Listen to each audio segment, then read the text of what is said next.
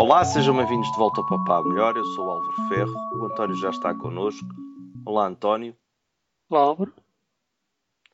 António, parece que desta vez és tu a fazer as perguntas, não é? Eu tenho aqui uh, uma história de uma visita à Fundação Portuguesa das Comunicações sobre os cabos submarinos. Ou faço-te as perguntas a ti? os cabos submarinos são aquela coisa que permite, por exemplo, que a internet seja muito rápida, não é?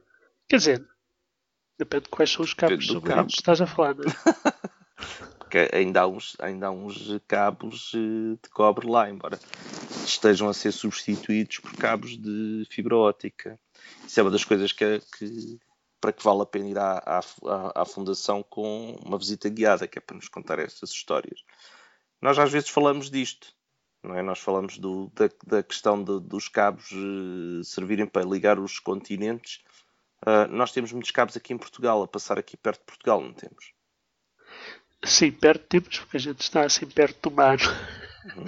Mas temos um sítio que geograficamente é favorecido, que é Sesimbra, e onde realmente, sobretudo antes, agora esses critérios já não são tão críticos, onde sobretudo antes terminavam muitos cabos, sobretudo na transição para, para o hemisfério sul e também para os Estados Unidos. Nós temos aqui a passar por nós, uh, somos o único ponto de ligação, acho que a Gibraltar. Portanto, se o nosso ponto de ligação falhar, pelo menos é isso que dá para ver, nós publicamos, vamos publicar o, um dos mapas que é possível ver na, na exposição da Fundação Portuguesa das Comunicações, que é uma representação da Oxford Internet Institute, uh, que, da Internet Geographies, que permite ver numa visualização abstrata uh, os cabos que passam aqui. Mas nós, às vezes, eu costumo perguntar a ti se está algum cabo caído, porque tu estás ligado mais a esta coisa em termos profissionais, não é? Os, os cabos hoje em dia continuam a ter muitos que se chamam, em termos tecnológicos, single point of failures. Não vamos falar muito sobre isso porque às tantas o podcast ainda era considerado subversivo. Subversivo, né? Mas podemos falar da outra vantagem, que é a rapidez eh, e, e, sobretudo, a grande vantagem que se traduziu em ligar realmente os continentes de uma forma muito rápida longe vão os tempos em que havia comunicações por satélite, que ainda hoje existem, não é?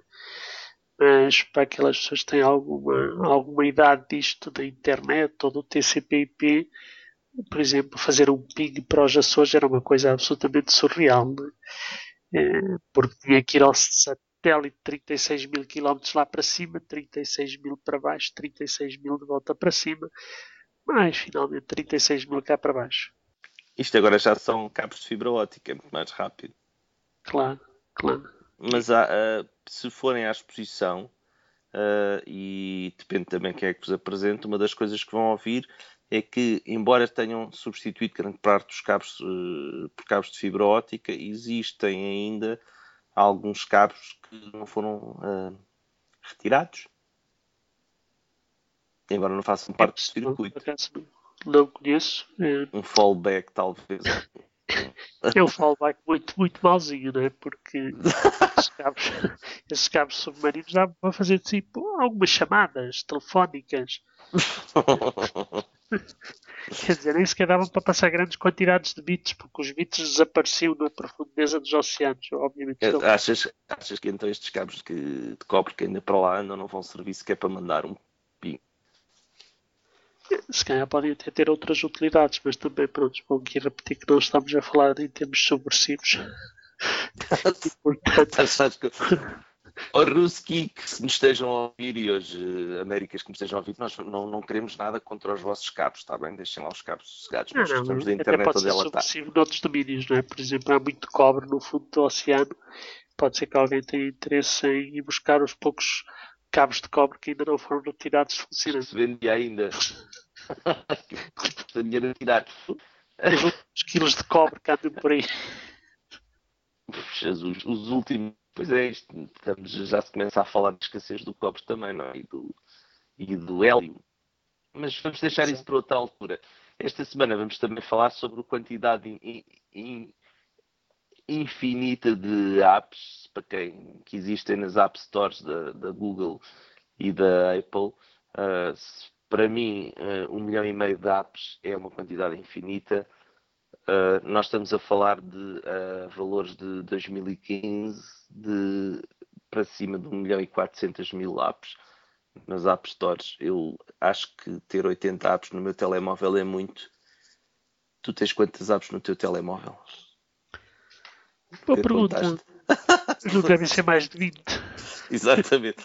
E são mais de 20 é porque estão à espera de ser desinstaladas. tu estás a contar, mas eu estou a contar com as aplicações que vêm no sistema operativo, não é? Pois, pois, essas, essas é diferente. Não é? Essas não podes desinstalar. Pois o que nós vamos falar é precisamente sobre esse tema, que são as, as apps que são cópias descaradas de outras apps e apps que não servem para nada. Aliás, tu já tinhas falado disso em tempo, não é? Já tinhas falado de apps que faziam coisas que não eram suposto fazer. Ah, sim, dessas eh, há montes delas. Aliás, eu em tempos li, não sei se chegamos a publicar, que havia uma percentagem, assim, uma percentagem valente de apps que faziam tudo menos o que diziam que faziam. eu acho que a gente.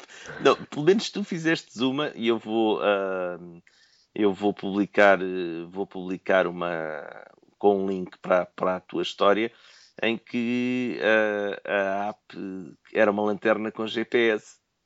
Exato, essa é muito conhecida. De acesso ao GPS, portanto, isso aqui é.